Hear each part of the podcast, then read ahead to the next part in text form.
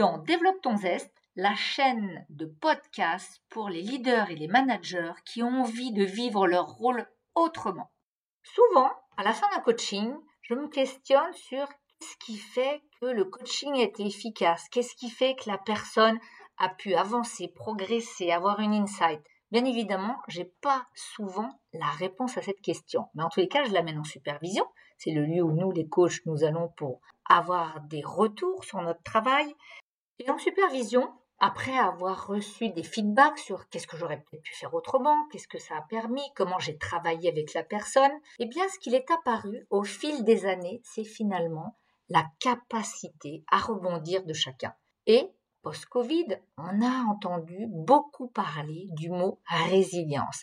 Alors je m'y suis intéressée, bien évidemment pour voir en quoi ça pouvait faire écho dans le travail, et puis surtout voir d'où ça venait, et c'est aujourd'hui ce que je vais vous partager. Bonjour, je suis Nathalie Rocher, executive coach et entrepreneur. Aujourd'hui, comme annoncé, le sujet qui va nous occuper, c'est la résilience, parce qu'au-delà qu'on puisse en entendre beaucoup parler, eh bien, vous allez voir à quel point cultiver sa résilience peut se révéler très intéressant, voire nécessaire actuellement pour faire face à toutes les transitions que nous vivons. Quand j'ai découvert la résilience, eh bien, ça a répondu à une partie de mon questionnement, à savoir que, bien évidemment, les coachings diffèrent suivant ce qui s'y passe. Toutefois, L'ingrédient qui fait la différence, eh bien, ça va être la capacité des personnes à rebondir, à faire face à ce qu'elles vivent.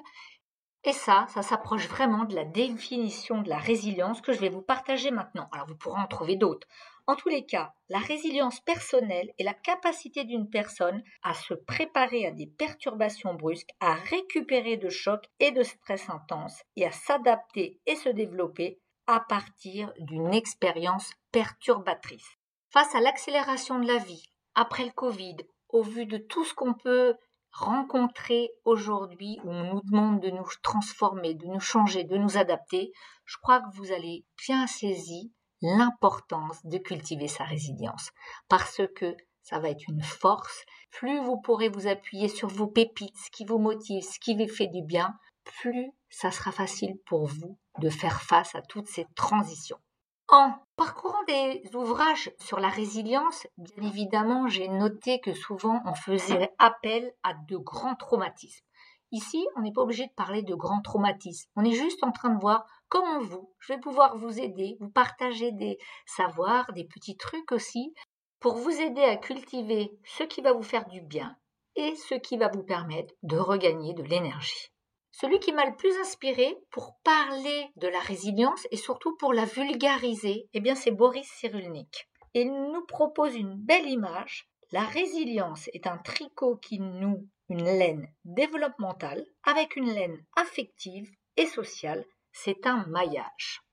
Bonne nouvelle, c'est que pour réaliser ce tricot, vous avez déjà les ressources en vous. On va regarder de quelles ressources nous parlons et comment vous allez pouvoir les assembler.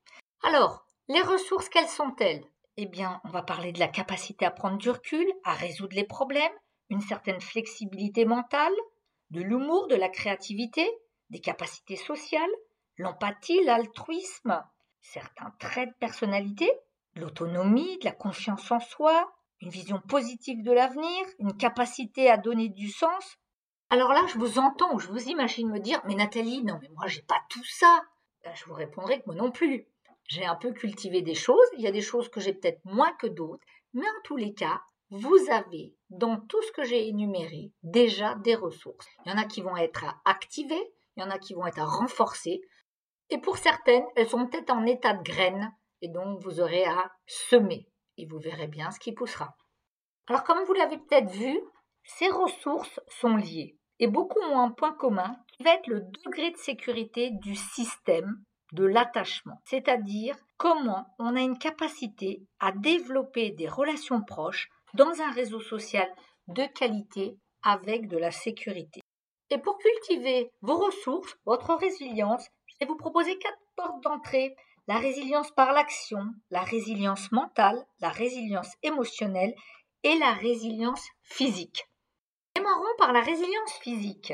C'est-à-dire finalement avoir un regard sur votre mode de vie. Alors ce que je vais vous partager, vous évoquer, bien évidemment que ça va vous être familier. Néanmoins, il est reconnu que pour aller loin, il est bien de ménager sa monture et c'est ce que je vais vous proposer. Déjà, alimentation. Réfléchir à comment vous vous nourrissez et à quelle vitesse vous mangez. Rien que ces deux choses-là. Comment je me nourris? Est-ce que je prends du temps? Est-ce que je déjeune par hasard devant mon ordinateur? Ou j'avale un sandwich en marchant Bref, loin de moi l'idée de vouloir vous donner des leçons, mais plutôt de vous amener à vous questionner sur finalement comment vous prenez soin de vous l'alimentation est un des premiers pas. Une alimentation diversifiée, riche en fruits, légumes colorés, va vous apporter beaucoup plus de micronutriments et vous permettre d'avoir un super microbiote intestinal. En quoi ça nous intéresse? C'est que déjà, un, vous vous sentirez mieux et surtout, je vous rappelle que l'intestin collabore avec vous pour digérer les aliments et les émotions. Donc, qui dit bon microbiote dit souvent bonne santé aussi émotionnelle. Un corps en mouvement, ça va être aussi un corps qui respire. Donc bien évidemment, je vais vous recommander l'exercice physique, mais ça peut être simplement de la marche. Vous savez aussi qu'en marchant, c'est une manière d'arrêter un peu le temps, de ralentir, d'être plus dans le présent. Vous me dites souvent c'est oh j'ai pas le temps. Moi je peux pas prendre des cours et puis le soir j'ai pas envie, je suis fatiguée, j'ai pas envie non plus de m'inscrire et après de me sentir coupable. Alors intégrez le mouvement à votre vie de tous les jours. Descendez deux stations de métro avant votre arrêt, peut-être posez et garez-vous avant votre destination et privilégiez simplement l'escalier à l'ascenseur. Donc voyez, deux, trois petites choses à intégrer à sa pratique journalière pour que vous puissiez bénéficier d'énergie qui viendra grâce au mouvement. Une autre clé au niveau de la résilience physique va être le sommeil. Alors là aussi, hein, j'ai l'impression d'enfoncer des portes ouvertes quand on discute avec vous. Et pourtant, se rappeler que s'oxygéner, arrêter de travailler à des heures correctes, c'est-à-dire au moins deux heures avant de vous coucher, et aussi réduire l'exposition aux écrans et le discernement des sources d'information. Il n'y a pas qu'aux enfants qu'on interdit la tablette ou les jeux vidéo. Voilà, comment là aussi récupérer de l'espace pour respirer? On va faire un petit point d'apport sur l'aliénation aux tablettes ou l'addiction aux tablettes. C'est Michel Desmurger qui est chercheur en neurosciences à l'INSERM et qui a fait vraiment une belle synthèse de nombreuses recherches qui montrent que plus on s'expose aux écrans, plus la nocivité va être là. Avec une diminution des capacités d'attention, d'effort, d'imagination, une augmentation des risques d'obésité, de tabagisme, d'alcoolisme. Alors bien sûr, vous l'aurez compris, là il s'agit de votre écologie personnelle, ce que vous allez décider pour vous. Et ramener en entreprise, parfois on vous propose lors de team building de faire un panier de téléphone, c'est-à-dire avant de rentrer, vous mettez vos téléphones portables dans un petit panier eh bien, je peux vous dire que c'est pas facile et qu'on vous voit un peu vous stresser dans l'idée de mon Dieu, si quelqu'un m'appelle, comment je vais faire si je peux pas répondre? Par contre, ce qu'on voit aussi, c'est que n'ayant plus votre téléphone sous la main, eh bien, les pauses redeviennent des vraies pauses avec une attention à l'autre, avec des temps partagés, avec une meilleure écoute. Donc, même si vous le savez, bah, j'en ai profité et je vous l'ai rappelé. La deuxième clé d'entrée va être un travail sur les émotions, qu'on appellera la résilience émotionnelle. Car pour être plus libre, plus autonome, il va être important de renforcer notre résilience émotionnelle.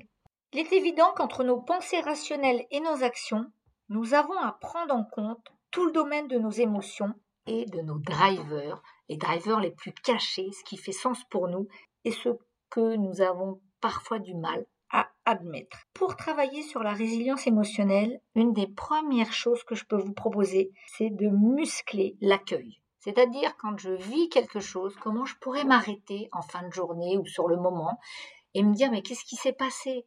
Qu'est-ce que j'ai vécu? Comment j'étais? Dans quel état? Et de quoi j'aurais pu avoir besoin?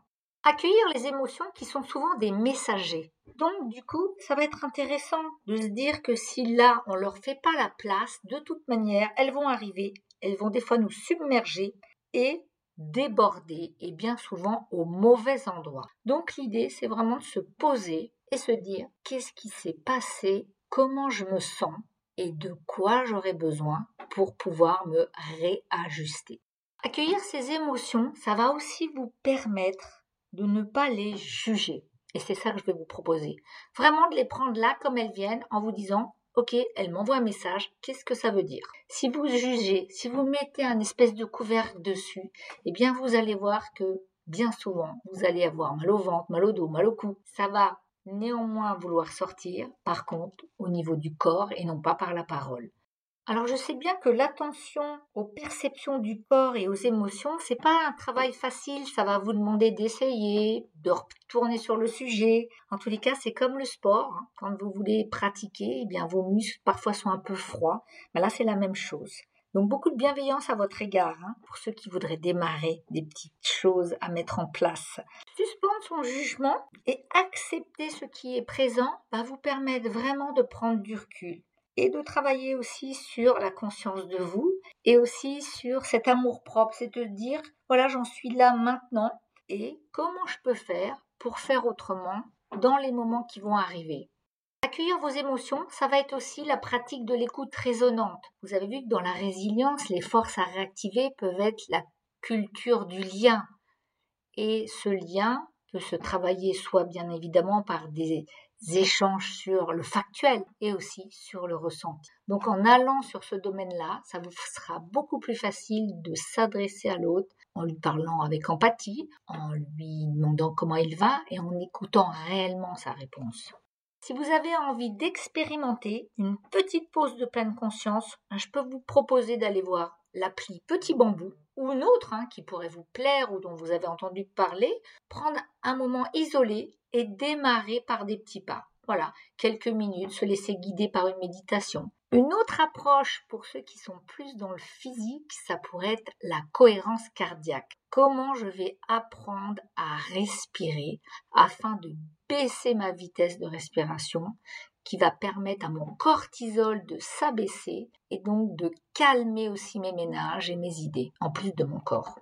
Troisième clé d'entrée, la résilience mentale, c'est-à-dire votre état d'esprit. Comment vous regardez le verre? Plutôt à moitié vide ou plutôt à moitié plein? Au démarrage, ça va être important de vous reconnaître et vous concentrer sur ce qui va bien plutôt que ce qui va pas. Parce que le système d'autocritique, le système, vous les connaissez, des diablotins, des pensées un peu destructrices, il va être important de s'en défaire. Et pour ça, je vous recommande l'excellent podcast de Martine Chaillet avec Déboulonner vos croyances limitantes. Tout comme on parlait d'exercices physiques, je vais vous proposer aussi quelques exercices pour votre mental, c'est-à-dire pour le stretcher. Donc, par rapport à tout ce qui vous est proposé parfois de nouveau, eh bien dites oui, acceptez-le et pourquoi pas le oui est. Bien sûr que les êtres humains aiment garder leurs habitudes. Néanmoins, gérer des petits changements ou des grands vous permet de gagner en flexibilité, de découvrir aussi des choses qui peuvent être très nourrissantes. Exercer son mental, c'est aussi aller vers plus de liberté, gagner en indépendance, devenez aussi votre référence et parfois arrêter d'agiter un dialogue interne très fort en ayant toujours l'impression que vous subissez le planning des autres, les demandes des autres. Je vous invite vraiment à oser poser quelques limites et d'oser exprimer que parfois, non, ce soir, vous n'avez pas envie d'aller à la pizzeria parce que vous préfériez manger des crêpes. Alors ça peut paraître vraiment anodin. Pourtant, c'est en prenant de plus en plus de décisions possibles en votre âme et conscience que vous allez pouvoir muscler ce mental. Et même si vous mettez votre vie au service des autres, vous avez vos propres limites. Plus vous allez respecter vos besoins, plus ça va être fluide à l'intérieur de vous et donc vous aurez la capacité d'absorber et d'accueillir ce qui arrive. Dernière petite chose, prenez un peu de temps pour vous. Parfois rester seul avec ses pensées permet de clarifier et de dégager un peu les choses qui ne sont pas prioritaires, voire même de dégager pour aller vers une charge mentale réduite. Notre quatrième clé d'entrée, la résilience par l'action. Est-ce que vous avez remarqué que pendant le Covid, chacun a pris des décisions finalement pour soit enjoliver un peu cette actualité qui n'était pas, cette obligation de rester enfermé, Donc, soit par obligation, soit par amour, on est devenu professeur, on est devenu bâtisseur, on a réparé la maison, on s'est mis à repeindre. Qui n'a pas fait au moins un pain ou un gâteau pendant les mois de Covid à la maison? On a entendu pas mal de gens dire ben Moi, j'ai redécouvert la lecture, j'ai appris des choses nouvelles, je me suis mis au tricot, ou alors je me suis mis à la peinture. Après la stupéfaction, il y a donc eu du discernement de se dire qu'est-ce qui me fait du bien, à quoi je vais pouvoir employer mon temps pour être dans une énergie et surtout vivre plutôt que subir. Pour certains, ces actions étaient de garder le lien, de conserver le lien, car nous l'avons vu, le soutien social est important et les liens avec les proches aussi.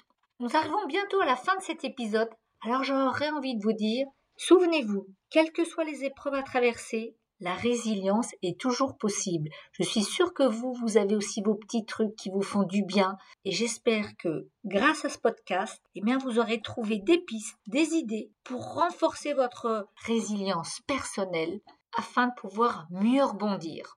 Un grand merci de votre écoute. Rejoignez-moi sur ma page LinkedIn, Nathalie Rocher-coach. Je vous dis à bientôt. Bye bye